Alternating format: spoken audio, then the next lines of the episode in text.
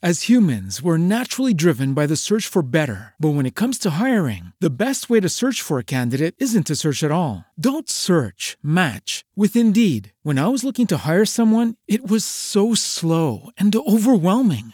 I wish I had used Indeed. If you need to hire, you need Indeed. Indeed is your matching and hiring platform with over 350 million global monthly visitors, according to Indeed data, and a matching engine that helps you find quality candidates fast. Ditch the busy work. Use Indeed for scheduling, screening, and messaging so you can connect with candidates faster. And Indeed doesn't just help you hire faster. 93% of employers agree Indeed delivers the highest quality matches compared to other job sites, according to a recent Indeed survey. And listeners of this show will get a $75 sponsored job credit to get your jobs more visibility at Indeed.com slash podcast. That's Indeed.com slash podcast. Terms and conditions apply. Sí, Vegeta 777. ¿Tú sabes qué es Vegeta 777? Vegeta. Es Vegeta, no Vegeta, Vegeta, Vegeta. Pero si es. Si Él se es supone- vegetariano. Ah, ¿eh? Es por eso. ¡No! Exacto, porque si, si es llevándome de Dragon Ball, es Vegeta que se pronuncia. Hola a todos, chavales, ¿cómo están? Aquí Vegeta 777.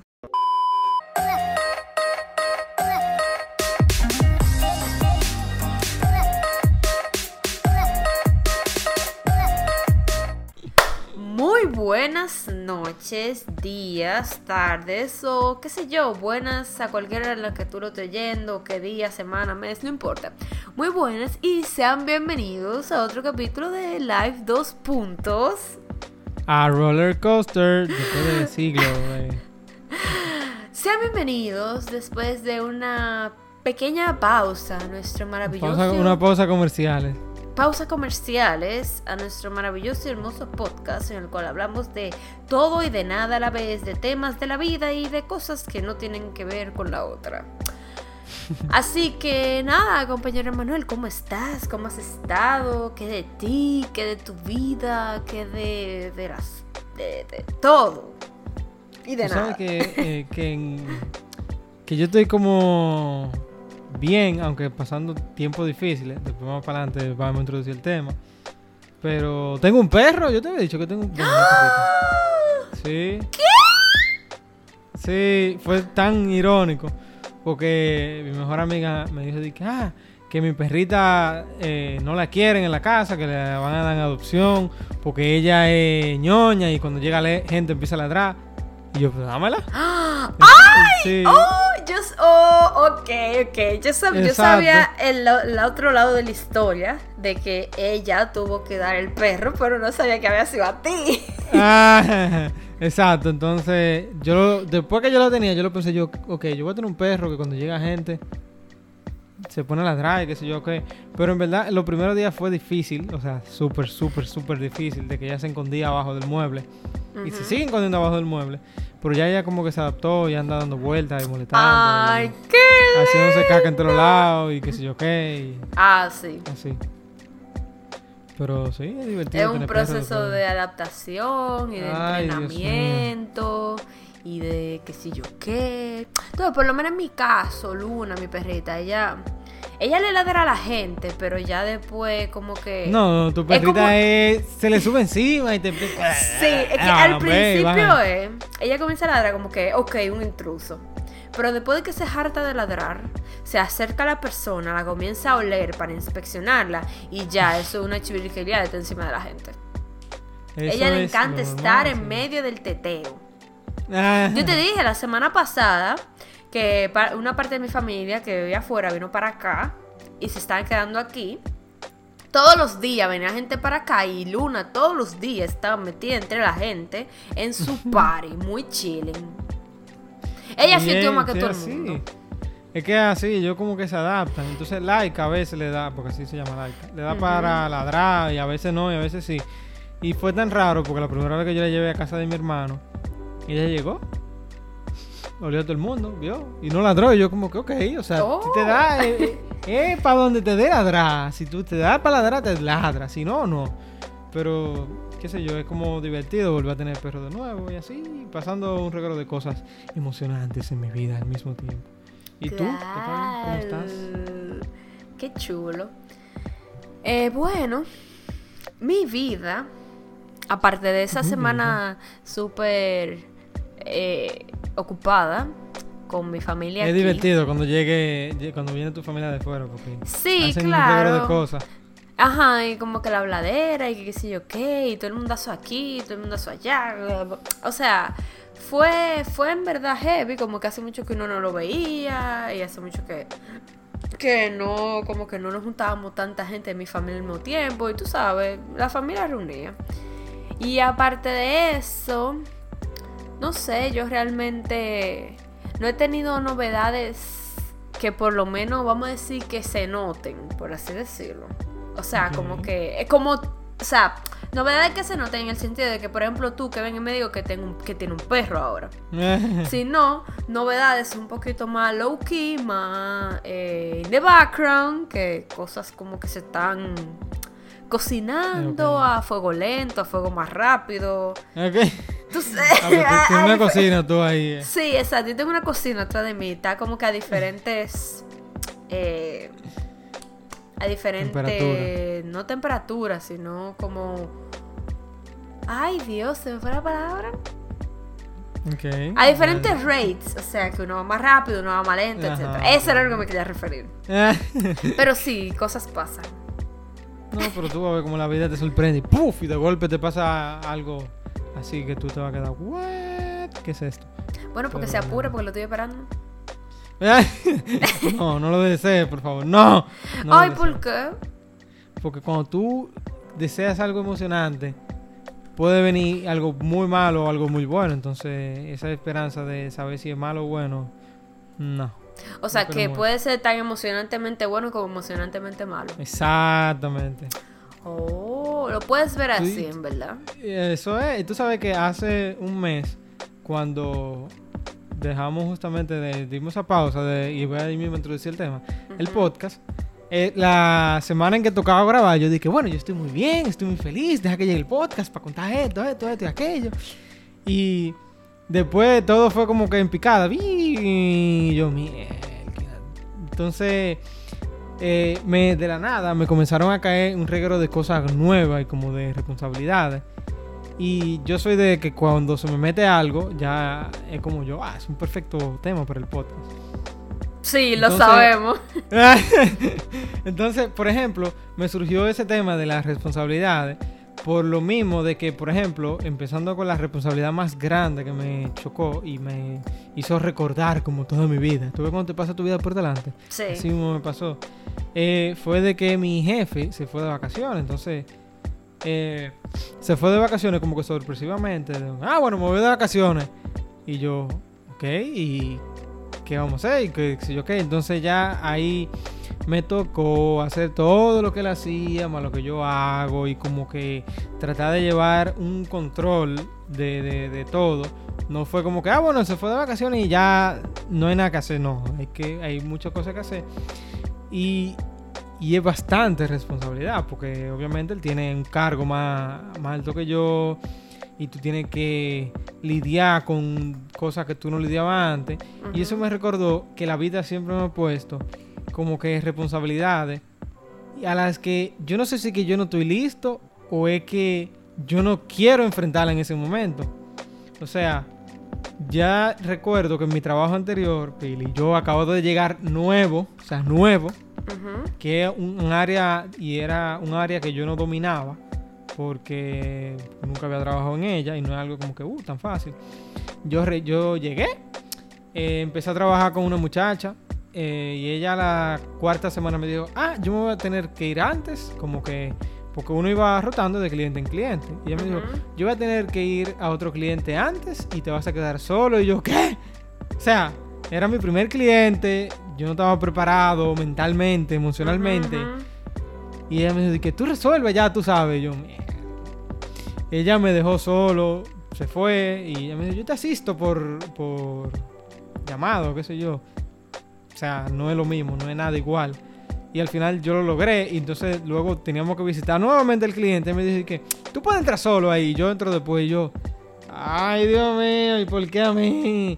Entonces como que te tocan un regalo de, de, responsabilidad, de que tú te empiezas a preguntar, ¿tú estás listo o no? Entonces el choque es tan grande. Igual antes de eso, en mi, antes de ese trabajo justamente me tocó dirigir a la mala como que un área y decir cualquier cosa que fuera a suceder y yo lo logré, o sea, hasta que cambié de trabajo, pero lo logré. Y así, entonces yo me quedé pensando en ese tipo de, de, de, como de que la vida te pone responsabilidades. ¿Tú, ¿Tú, has sentido que la vida te ha puesto responsabilidades y que tú te listas o que tú no la quieras asumir en ese preciso momento? Eh, ¿Qué te digo? Déjame, yo, yo tendría que pensarlo porque por lo general...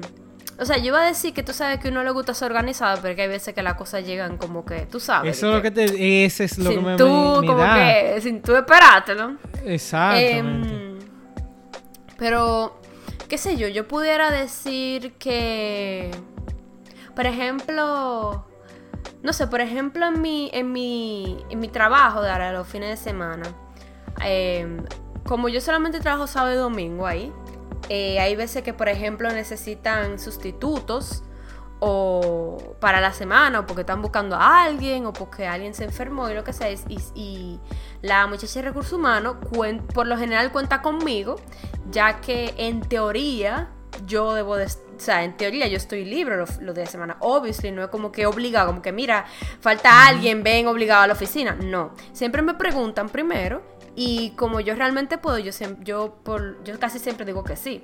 Entonces hay veces que cuando esas responsabilidades de manejar otras cuentas me caen. Por ejemplo, el año pasado que yo tuve que manejar la cuenta de Taco Bell, realmente fue...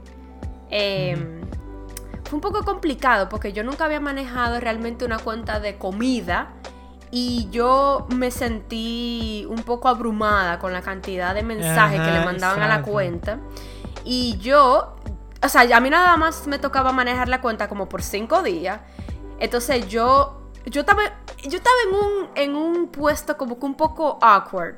Porque yo no, tampoco podía meterme muy deep, como que ponerme a aprenderme muchas cosas, porque total no me van a hacer cinco días.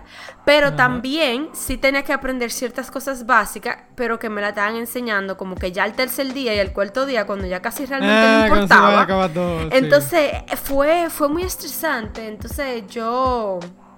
Fue muy estresante porque yo pedí ayuda, porque obviamente la, la que manejaba la cuenta, obviamente quizá tenía mucha información básica, como lo de cuento del mes, o cuánto cuesta la comida, como que ya esa información ella se la sabe. Se lo preguntan y ella sabe qué responder. Pero yo, obviamente, tenía que, que preguntar la más mínima cosa, o sea, me preguntaban cuánto cuesta tal cosa, y yo, ay, ¿cuánto cuesta esto? Por favor, dígame, porque obviamente también me pasaron el menú como al tercer día. O sea, ya Mm. los dos primeros días era yo a cada rato preguntando precio. Entonces, me molestaba porque no me respondían. Porque no había, organi- no había No organización. había El- organización. Entonces, eso era un, un estrés constante de una cuenta que solamente iba a ser por cinco días. Que habían cosas que yo preguntaba el primer día y me la venían a responder al cuarto, o sea, cuando ya casi no importaba. Eh, eh, era un estrés. Y no sé, qué otra cosa que, por ejemplo, me haya, no sé. Eso es una de las cosas más recientes que yo me recuerdo de, de algunos estrés, así como responsabilidades que me cayeron. Y no sé, ya esto puede sonar, qué sé yo, raro, pero en esos, por ejemplo, esos momentos en los que tú estás en la universidad o estás en el colegio y te asignan un grupo y básicamente toda la responsabilidad cae en ti, eh, aunque tú no la que se supone que no es responsabilidad en grupo y el grupo no, no, no apoya, no aporta nada. Óyeme, vaina que me, y todo que me cae agobia más que ti. esa. Sí. Entonces, Porque sí, me, muchísimas veces también. me tocó en la universidad y en el colegio asumir todo, absolutamente toda la responsabilidad del trabajo. Y fue horrible porque se supone que había cosas que ni siquiera me tenían que tocar a mí, o, o temas que no me tocaban, o organizaciones que no me tocaban, y la terminaba haciendo yo. A pesar de que no se supone que tenía que hacerlo yo. Responsabilidad de que no, no estaban asignadas a mí, la tenía que hacer yo. Entonces, Es lío. Y yo- creo que el sí. principal problema de, de, de ese tipo de, de cosas, de responsabilidades, es la organización. De que cuando uno lo recibe, uno lo recibe de la mejor forma posible. Yo he visto como que es el, la- el punto de la vida. Ah, que la ya vida yo sé que yo voy a decir. Que tú no, la vida no está como organizada en secciones. Bueno, ok, ahora te toca vivir esto, ahora te toca vivir esto. Sino que tú la recibes de un golpe. Por ejemplo, últimamente eh, a mí me ha tocado eh, manejar en mi casa el tema de, de limpieza, comida y cosas así. Y como que verificar que todo vaya en orden. Y son cosas de las que tú estás muy chill un día y al otro te toca. Entonces ya tú entiendes por qué tu mamá te decía, hay que limpiar la casa. Hay que decir, ¿qué? Porque a mí, a mí mismo me estresa. O sea, a mí me estresa yo llegar y ver el reguero de plato en el fregadero, por ejemplo. Y yo, que, que no, eso no puede ser así. Entonces a veces uno tiene tantas cosas que tú como que, bueno, yo lo hago después. Ujú.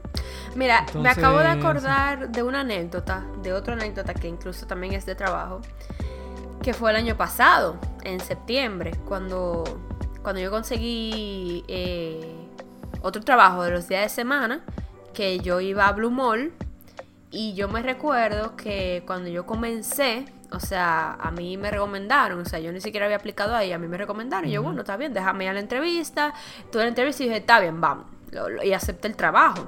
Entonces, eso fue, el yo haber entrado en ese trabajo fue como, yo entré básicamente en el peor momento posible, porque cuando yo entré, básicamente la empresa se estaba cayendo, todo estaba en fuego y yo entré en medio de muchas responsabilidades que estaban pausadas por el diseñador anterior que me cayeron a mí. Cosas que yo ni siquiera sabía ni cómo hacer, ni qué estaba pasando, ni en qué orden era, ni qué el cliente, ni qué lo diseño. Yo no sabía nada. Y cuando yo entro entonces como la nueva diseñadora, me pasan este paquete de cosas que el otro diseñador o dejó incompleto, o no hizo, o que tenía que hacer, y por alguna razón esa no lo hizo. Entonces me cayó todo eso encima y esa primera esas dos primeras semanas en ese trabajo fueron una de las dos por semana que yo he tenido en un trabajo alguna vez, porque eso era un estrés y una cosa que, ay no, que hay que completarlo, no, que tiene que hacer esto rápido, que mira, que esto era para la semana pasada y no se hizo, pero que tiene que hacer esto, pero que ahora que este cliente tiene que hacerle tal cosa Yo y que sí. que tú me decís que tú llegaste. Esta ha sido la peor semana. y De verdad, de verdad. O sea, yo entré y todo estaba en fuego, básicamente. Y yo tenía un vaso de agua, era nada más para apagarlo entero. Con todas las cosas que a mí me tiraron encima, que como tú dices, como hay ciertas responsabilidades que no te tocan, pero como quiera te la tiran encima. Como lo que tú acabas de comentar, que la compañera tuya se fue antes por otro cliente. Bueno, pues a mí me pasó eso, que el diseñador se fue sin haber completado las tareas que tenía que completar. Entonces, toda esa tarea me la tiraron a mí. Entonces, lo peor es que la gente asume, o por lo menos la gente que te lo, que te lo tiene encima, asume que tú sabes lo que tú estás haciendo o lo Yeah. que tú tienes que hacer. Entonces, a mí me tiraron todas esas cosas encima y mira, yo te lo juro, y yo lo dije, yo se lo dije a todos ustedes el año pasado, los dos primeros días yo estaba perdida. Yo no sabía qué hacer. Yo, yo creo que el primer día de trabajo yo me quedé como que sentada así mirando para todos lados, como que... eh, y yo preguntaba como que, ¿y qué tengo que hacer? ¿Y, y cómo, cómo se hace esto? Como que, ¿y, y, y- esto? ¿Y para cuándo es? Porque yo estaba orbitando en la galaxia sin ninguna idea de lo que tenía que hacer. Y cuando Sí. por fin me quisieron venir a decir lo que yo tenía que hacer, ya todo estaba, ya todo estaba derrumbado. Ya todo, ya todo era un lío, ya todo se había ido a pique. Y yo, ah, pero, pero espérate, porque que yo estaba averiguando y como que no estaba pasando nada. Y sí, eso fue, esas fueron las dos peores semanas en un trabajo que yo haya tenido, porque todo me cayó a mí de repente y asumieron que yo sabía todo y yo no sabía nada y toda la información perdida, había información que no me llegaba, que se supone que me tenía que llegar. Un lío, un desastre. Un Tú desastre. sabes que eso es una gran parte de, de lo que nos abruma nosotros cuando recibimos una responsabilidad. Es que el otro asume Que tú sabes lo que tienes que hacer. que- sí, que tú sabes lo que tienes que hacer. Y yo he llegado a la conclusión de que muchas veces no es que ellos asumen, pero ellos pretenden confiar en ti, o al menos en mí, o eso ha pasado en mí, que, bueno, confían en mí plenamente y al final yo lo logro. Porque uno trata de dar el máximo de uno. Claro, yo también. Tú sabes que no había de otra. Sí, exacto, es que no hay de otra. Aquí tú, que bueno, que vas a hacer? Bueno, Tira para adelante, ya, amén. Exacto. Entonces, eso como que también nos debe de, de- de dejar de, ense- de enseñanza, de que uno tiene que aprender a confiar más en uno, porque a veces como que por tú no querer hacerlo mal, tú te limitas y te achicopalas y qué sé yo qué. Pero es el punto, tú confías en ti. Sí, pero así como Eh. también yo confiar en mí, todo, yo apreciaría que uno siendo, o sea, uno eh, bombardeando a uno con esta cantidad de información, esta cantidad de cosas, que por lo menos te dejen, aunque sea una pista o, o aunque sea un chinde de lo que tú tienes que hacer, por lo menos aunque sea, ah, mira, esto hace sencillo, perfecto, ya, to, ya, gracias, vete, yo lo hago todo sola. Pero que por lo Es menos te ayuden no, un poco. no. La vida, es- por eso es que uno se abruma y la vida no es tan perfecta. Pili. Claro, y nunca la va a hacer. Oye, por eso, esos son el tipo de cosas que te, te, te enseñan a trabajar. En el sentido de que, ok, cuando me toca hacerlo a mí, ya tú sabes que tú tienes que mandar correo, informar sobre todo lo que se está haciendo, que todo bien quede bien documentado para que el próximo que llegue no se encuentre con eso. Y no tanto que el próximo que llegue, sino que cuando tú te vayas, digan, ah, pero Pili no hizo tal cosa, Pili no hizo tal cosa. Y es que quizá Pili no lo, no lo, lo- no lo dejó documentado, pero Pili sí lo hizo. Entonces eso sucede mucho, en, al menos en el ambiente laboral, de que, bueno, yo hago tal cosa, pero solo yo sé que yo la hice. Y ya ahí se crea el caos entre todos. Sí, yo saben. entiendo. Pero, Pero como fuera tú de dices, eso- es, es darle, es darle para adelante, básicamente. Exacto, dale para adelante con todo. Pero fuera de eso, fuera de, de esas responsabilidades que te llegan de repente, tipo, tú vas a ser papá, o tú vas a ser mamá, y ¡Ay, sí fuerte! ¡Espérate! Eso, óyeme. Porque el trabajo, tú es renuncio, mami, me voy a arrimar en la casa un mes en lo que encuentro otro trabajo. Pero tú no puedes decir al bebé, renuncio, bebé, espérate. No, no puedes renunciar. Tienes que ya- ya- por lo menos 22 años. Oye, esa vaina, 22 años. A que él decida irse de la casa. Y ve si no es como nosotros, que se queda, que extiende ese contrato todos los años. Y dice, no, mami, este año no, el año que viene. Entonces, Ay, mami está loca porque yo me vaya. es así, pero ella no sabe que hay un contrato que se, se renueva automáticamente todos los años. Una que suscripción. que tú- una suscripción, que sí, que dice que tú no te vas a ir por ahora. Ah, bueno, pues sí, yo la sigo pagando esa suscripción y yo creo que. Yo creo que la seguiré pagando por un tiempo. Ay, que la cosa está fea. Sí, tú sabes Está que por eso fuerte yo, la yo cosa. aprovecho estos tiempos de, de, de- de- mantenido, para decirlo así, para yo hacer todas esas cosas que yo sé que en un futuro se me van a dificultar. Por ejemplo, yo estoy haciendo mi maestría. Ya yo sé que después que yo me gradúe, yo no voy a embromar con gastos así como fuertes de, de- de educación, sino, ah, un curso, oye, ok, eso se paga, eso no hay problema en pagarlo. porque Sí, sí, sí. van a hacer cosas cortas. Eh, me compré mi computadora, ok, yo sé que eso me va a durar 500 mil años. Y ya, y me olvido del mundo. Y ujú. cosas así como grandes que yo quiero, eh, me voy de viaje, ok, me voy de viaje y no le paro nada. Exactamente. Que uno Porque- mantenía. Porque en verdad, tiene- como, como tú dices, ya después te van a surgir más responsabilidades a las cuales tú no puedes darle, tú no puedes ignorarla básicamente. O sea, cuando uno Sí, viva solo. que, uno ah, bueno, puede- pagar- uno- hay que pagar alquiler. tú- Exacto, tú tienes que tengo pagar tu alquiler, tienes que pagar tu luz, tu agua, tu internet, tu electricidad, todas toda esa cosa tú la tienes que pagar por ti solo, a menos que tú, aunque te mude, aunque sea que ellos por el primer año, pues aunque sea una ayudita y ya después tú le das solo, yo no sé, pero es cierto que ya después de que, mira, y si tú supieras, o sea, uno se ríe y todo, pero esos memes en lo que tuve de que mis padres eh, cuando tenían 20, ay, vamos a mudarnos en esta casa para la familia, que sí, ok, tú a los 20, ay, qué chulo este juego, o sea, tú te quedas pensando y es, y, y es como que es realmente, o sea, realmente es así, pero es porque los, las cosas han cambiado tanto y ya no es lo mismo y ya no es tan fácil tú simplemente tener una casa o vivir solo. Antes, o sea, yo no puedo hablar por antes, tú sabes, porque yo no estaba viva, pero parecía ser, parecía ser como que antes era muchísimo más fácil y más común. Ya tú a la edad que tenemos, ya tú haber tenido tu casa, haber tenido tu familia, ya tú estás con tu trabajo estable, ya tú estás pagando tu, tu cosa, ya tú tienes tu negocio, todas esas cosas eran como que más... eh, a esta edad, en estos tiempos, eran como más... Era como lo que tenía que estar pasando. Tú sabes qué pasa, que antes, antes, se forzaba más las cosas.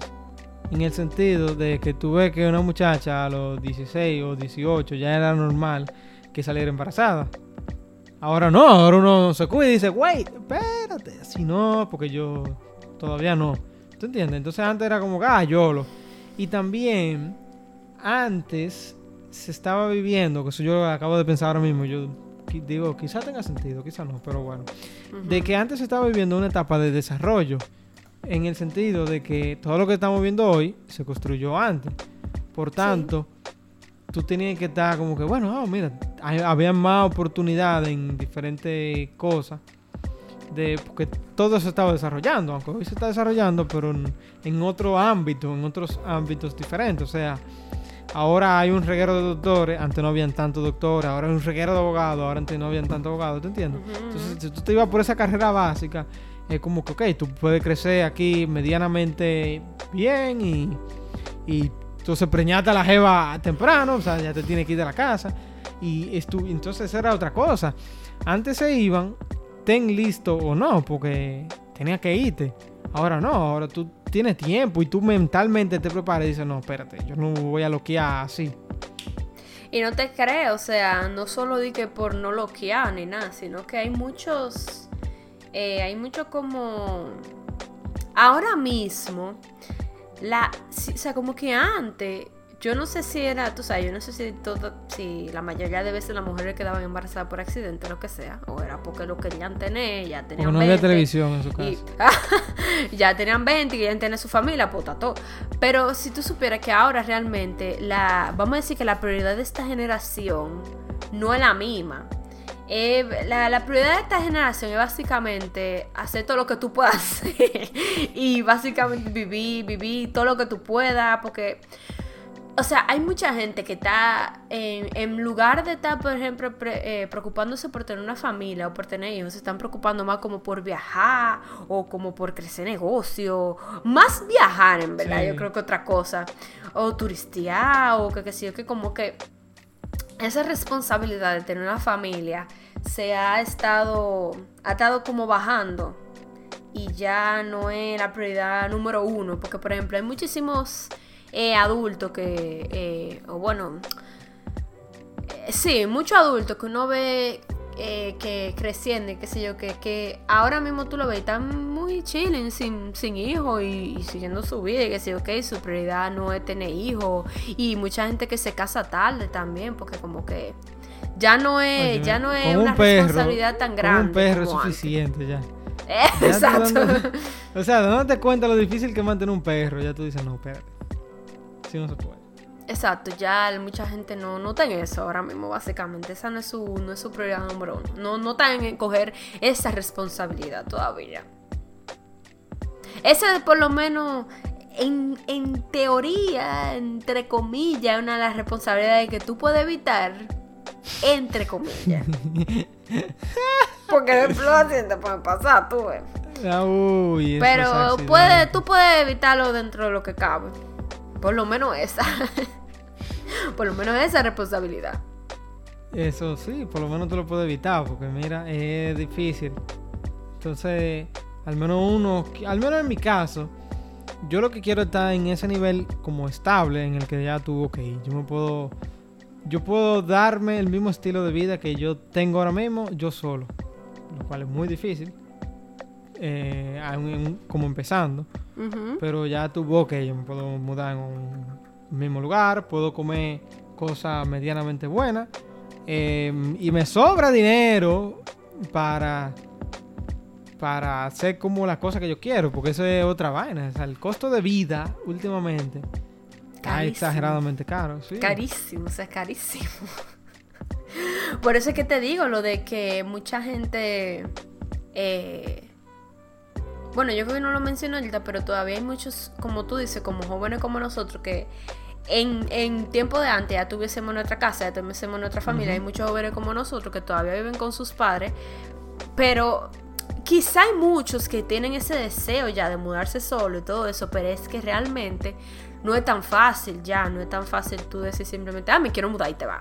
O sea, conlleva mucho dinero, mucho papeleo, mucha investigación y sobre todo mucho dinero. Ver que tú, puedes mudarte solo, o sea, ahora mismo no, no está fácil tú mudarte solo, en verdad. Eh, está, está potente. Cuando, yo era chiquito, mis mayores miedos no era de que mudarme solo era mis miedos eran como que, ok, y cuando yo quiera poner la luz en mi casa, ¿dónde yo voy a ir? Y el agua, ¿y, y quién va a filmar lo de la, o sea, cómo se trata eso de la casa? ¿Y cómo yo voy a hacer esto? ¿Y cómo yo voy a hacer aquello? Y ah, no, yo no quiero vivir solo. Y el teléfono, y el cable. ¿Y cómo tú haces todo eso? O sea, son demasiadas cosas que yo, hacer. Yo no sé, yo no sé. O sea, ah, eso es uno, eso es difícil. Y, ah, entonces adaptarte a todas esas diferentes cosas de una vez. O sea, de una vez. Porque una vez tú te mudas, todo comienza de una vez.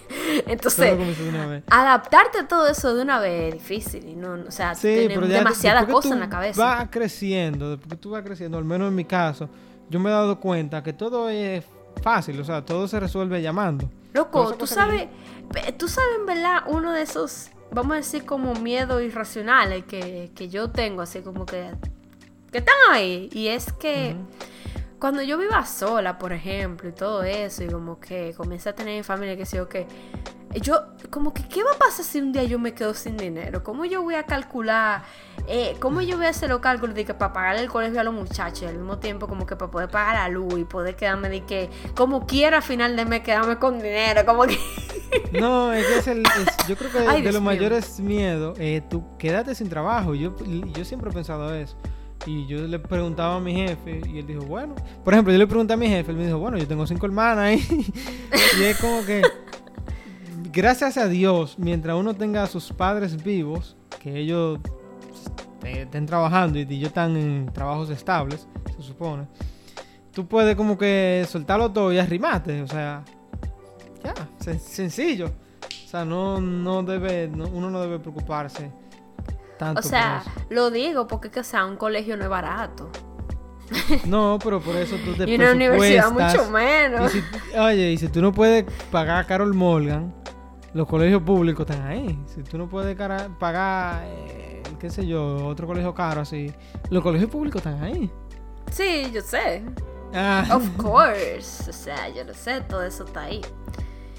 Pero sí, yo, yo eso, no sé, lo tengo como ahí. Incluso yo te dije justamente los otros días, o ayer, no sé, eh, que yo, a mí me gusta mantener cierta, cierta, cierta cantidad de dinero en mi cuenta por si acaso, por eso como que no me gusta bajar de cierta cantidad. Y si bajo, ya yo sé que hasta la próxima quincena no puedo gastar ni un peso. yo quisiera tener tu fuerza de voluntad. Tú, tú, porque que yo no, no me gusta bajar de, de una cantidad exacta, no me 999, no, uff, ya bajo un peso. Ay, no. No, esa, ya, ya, no puedo, ya no puedo usar ese dinero. Ya me tengo que esperar mis 15 días hasta que me vuelva a entrar dinero en esa cuenta. Si surge una super oportunidad no, claro, obviamente, loco, si aparecen oportunidades, si aparecen cosas en las que como que tú, mierda, en verdad tengo que bajar del límite, pues tú lo haces. Pero mientras esas oportunidades no lleguen o no sucedan, pues yo, pues yo me mantengo con mi cantidad ahí tranquila. Tú sabes que de la, de la cosa que yo he aprendido de, de mi jefa, y tiene que ver así como con responsabilidades, pero financieras, es que ella siempre vive al límite. ¿Cómo así? o sea, ella vive al límite y yo entiendo que en el fondo es porque ella sabe que puede resolver, aunque tú no lo tengas claro que tú puedes resolver, pero ya sí. Y yo siempre he tratado de vivir al límite, en el sentido de que... De quedarte con 5 pesos en la cuenta. Sí, exacto. ¡Ah! ¿qué? 5 pesos es mucho. Negativo, Pili. Ay, no, yo no puedo. Yo he, yo he tratado de aprovechar oportunidades. Por ejemplo, cuando yo compré mi computadora, yo no tenía el dinero. Y yo, como que, mierda, ¿qué hago? Me dio para comprarme la computadora y pedí dinero prestado y iba a tener meses difíciles porque... Ah, eso todo sí lo que yo lo puedo hacer. Pero espérate, todo lo que yo iba a recibir iba a ser para pagar. Ajá, para la computadora, exacto. Ajá, entonces eh, al final valió la pena y la computadora se pagó sola como 10 mil veces. Porque justo en el momento en el que yo compré todo, como dos semanas después, todo empezó a subir. O sea, a un punto Oh, de que ya. ujú. no habían tarjetas de, eh, de, de- de- de De, de- video. de video. Exacto, y que la mía, por ejemplo, que yo la compré en 200, 200 y pico de dólares, 140, que yo, le yo la compré súper carísima y que si yo qué, yo estaba indignado y yo, no, y como yo he dicho, eso cuarto, que eso no vale eso, y yo, "Eh, Y que después pagar". encontraste que a 500. 800 dólares, Pili. ¡El fuete! Entonces, esos son el tipo de, de- de cosas que yo... Y yo No, claro, eso, o sea, en ese, claro, ese tipo de oportunidades, pues tú la aprovechas. Pero es que tú no lo tienes tan claro en el momento, porque tú dices, eso me va a traer una serie de responsabilidades que yo no sé si yo estoy preparado para afrontarlas. ujú. O sea, por ejemplo, yo recuerdo cuando mi primera, la primera vez que yo fui de viaje a, a solo, yo compré el vuelo y yo dije, ok, yo compré el vuelo, ahora yo no tengo cuarto para irme. Yo no sé cómo yo me voy a ir y que a mantenerme allá, no sé. Y faltaba un mes y medio para, para yo irme. Y yo, pero ya el primer lío está resuelto. Que el yo pasaje. Que el pasaje, yo voy a llegar ya y aunque dormí parado en la calle, pero voy a llegar. Y entonces después lo que yo hice, ok, no voy a gastar nada, nada, nada, nada, nada, nada, nada, nada, para mi sueldo, ahorrarlo hasta allá. Y yo lo logré, o sea, a veces uno tiene esa responsabilidad como financiera. Y si tú te sabes administrar al máximo, o sea, como exprimirte al límite. Eso es lo que yo, yo quiero creer que yo sé administrar mi dinero y que por eso yo trato de, de hacer compras compulsivas. Porque tú me dices a mí, y si yo, o sea, si tú me dices que en este momento, mira, Pili, tú puedes, todo lo que tú tienes en tu cuenta, tú lo puedes gastar, y qué sé yo, de que, por cosas de que, o sea, tú me dices, tú lo puedes gastar todo y mañana tú lo vas a tener igualito en tu cuenta, ah, pues yo me vuelvo loca. O sea, yo me vuelvo loca, loca. Yo me, tú sabes toda la ropa que yo me pudiera comprar con el dinero que yo tengo ahora. Pero es que, como te digo, no me quiero volver loca porque no quiero quedarme sin dinero. O sea, Sí. te digo, yo, como te digo, ya, yo, yo veo una oferta y yo sé que si esa oferta no va a volver a pasar y que por un año, o qué sé yo, una cosa que nada más pasa una vez cada 10 años, pues yo la aprovecho, of course. Pero siempre me gusta mantenerme, tú sabes. Pero mira, eso, ¿tú tampoco, sabes- ¿sabes tampoco por qué? eso Porque tú un no tienes tarjeta de crédito, Pili. Ah, exacto, yo no tengo tarjeta de crédito. Ya. Y también es como que, bueno, también no es una manera de, de, de- de evitarme a mí o de prohibirme a mí darme de que un gusto. Claro que no, o sea, dime, si yo me quiero dar un, si yo veo una blusa, yo digo, Pero espérate, va a bajar tu cuenta de 999, Pili. bueno, no. pero ¿y si esa blusa me gusta, pues me la compro y ya, y no me compro blusa como por un mes ya, porque, porque es que también, o sea, es todo un balance, todo, es, todo en la vida es el balance. Ay, un equilibrio. es un equilibrio, o sea, yo ahorro, pero tampoco me prohíbo a mí misma darme mis gustos y si hay una oferta la compro y si, oye, y si no hay una oferta, pero me quiero dar un gusto, pues lo hago, pero al mismo tiempo lo balanceo, tú sabes, bueno, pues está bien, pues voy a ahorrar dinero como por un mes o una quincena y ya yo sé que no compro nada, o sea, todo es balance. Balance. Y que Balance. tú sabes, oye, tú porque no tienes tarjeta de crédito, tú no has sentido ese poder en tus manos. de Ay, no, yo no puedo, no puedo. De gastar dinero y tú lo pagas después. Y eso al principio cuesta adaptarse bastante. Por ejemplo, en mi caso, yo empecé, ah, tengo una pequeña. Luego eh, me ofrecieron otra. Y yo como que, mmm, suena jugoso y tiene un chin más. Mm. No, no está de más yo tenerla para emergencias. Luego, la pequeña que yo tenía, me la fueron subiendo, subiendo, subiendo. Y ahora las dos son como grandes. Y llegó un punto en el que yo debía las dos al mismo tiempo. Y yo dije, el diablo, ¿y ¿qué me va a paquetar? Entonces, llegó, oye, mi, mi nivel de, de, de, de responsabilidad financiera en el que yo digo, ok, yo puedo cumplir con todo, es cuando yo sé que yo nada más debo una tarjeta. Y yo como que, ah, ok, estamos bien. Pero eso está mal. O sea, eso está súper mal porque tú vas a venir dependiendo. Ya yo, yo he aprendido a, a vivir. Entonces, cúrate. Pa, antes de- después de eso, a mí me aprobaron otro tipo préstamo instantáneo. Que es que tú quieres dinero, ah, toma, pa, te lo dan de una vez sin tener que requerir aprobación. Y eso también es un bendito problema. Ay, no. Yo Eso me da mucha, eso no, eso me da mucha facilidad y me- no, no, no, Exactamente, entonces... No me lo pongan tan fácil porque es que uno se emociona. Exacto, entonces si tú no te sabes controlar, eh, ya tú estás en promo. Entonces ya yo, yo me controlo, yo sé, yo, ok. Yo debo una tarjeta, no, pues yo estoy excelente porque yo sé que en lo que queda de aquí a que me toque pagarla, yo la puedo pagar las dos, sin problema. Ay, no, yo, yo, yo no. O sea, en algún momento de mi vida, of course, yo voy a tener tarjeta de crédito. Pero va a ser, va a ser un poco complicado. Yo. eh, va, va, eh, quítamela. o sea, Mira, por lo menos al principio, no- para darme, para darme control, quítamela mejor. Lo que pasa es, que la tarjeta de crédito, aunque tú no lo creas, el crédito en general es una responsabilidad súper necesaria porque eso te ayuda a construir un futuro. O sea, Sí, sí, of course. imagínate tú que cómo tú vas a comprar tu casa. Tú tienes que empezar a construir un crédito. Eso no se hace así de la nada. Sí. of course, yo lo sé. Pero nada, tú vas aprendiendo. Por ahora yo estoy bien con mi débito. Déjame con mi débito. Yo estoy muy bien así. Eh, pero nada, yo creo que ya hemos concluido todo lo importante y relevante en el día de hoy. Realmente fue un capítulo interesante, eh, o sea, hablar de dinero, de familia, de responsabilidades y Trabajo, lo que, realmente, no- no- lo que más nos gusta. ¿eh? Y trabajo, lo que más nos gusta. Ay, of course, wow, wow, sí, me encanta trabajar. Eh, creo que se tocó de todo un poquito en cuanto a la responsabilidad eh, se trate y también quizá cositas fuera de responsabilidad.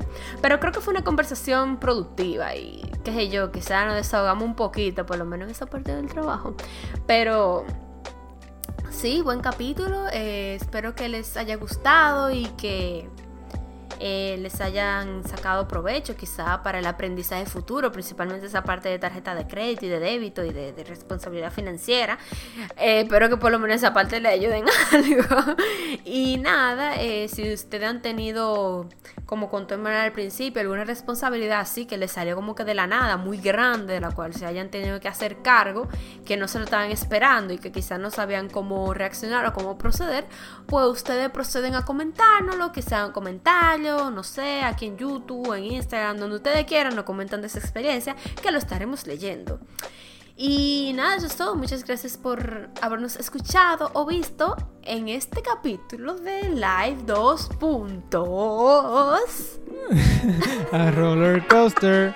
Adiós. Adiós, gracias, nos vemos.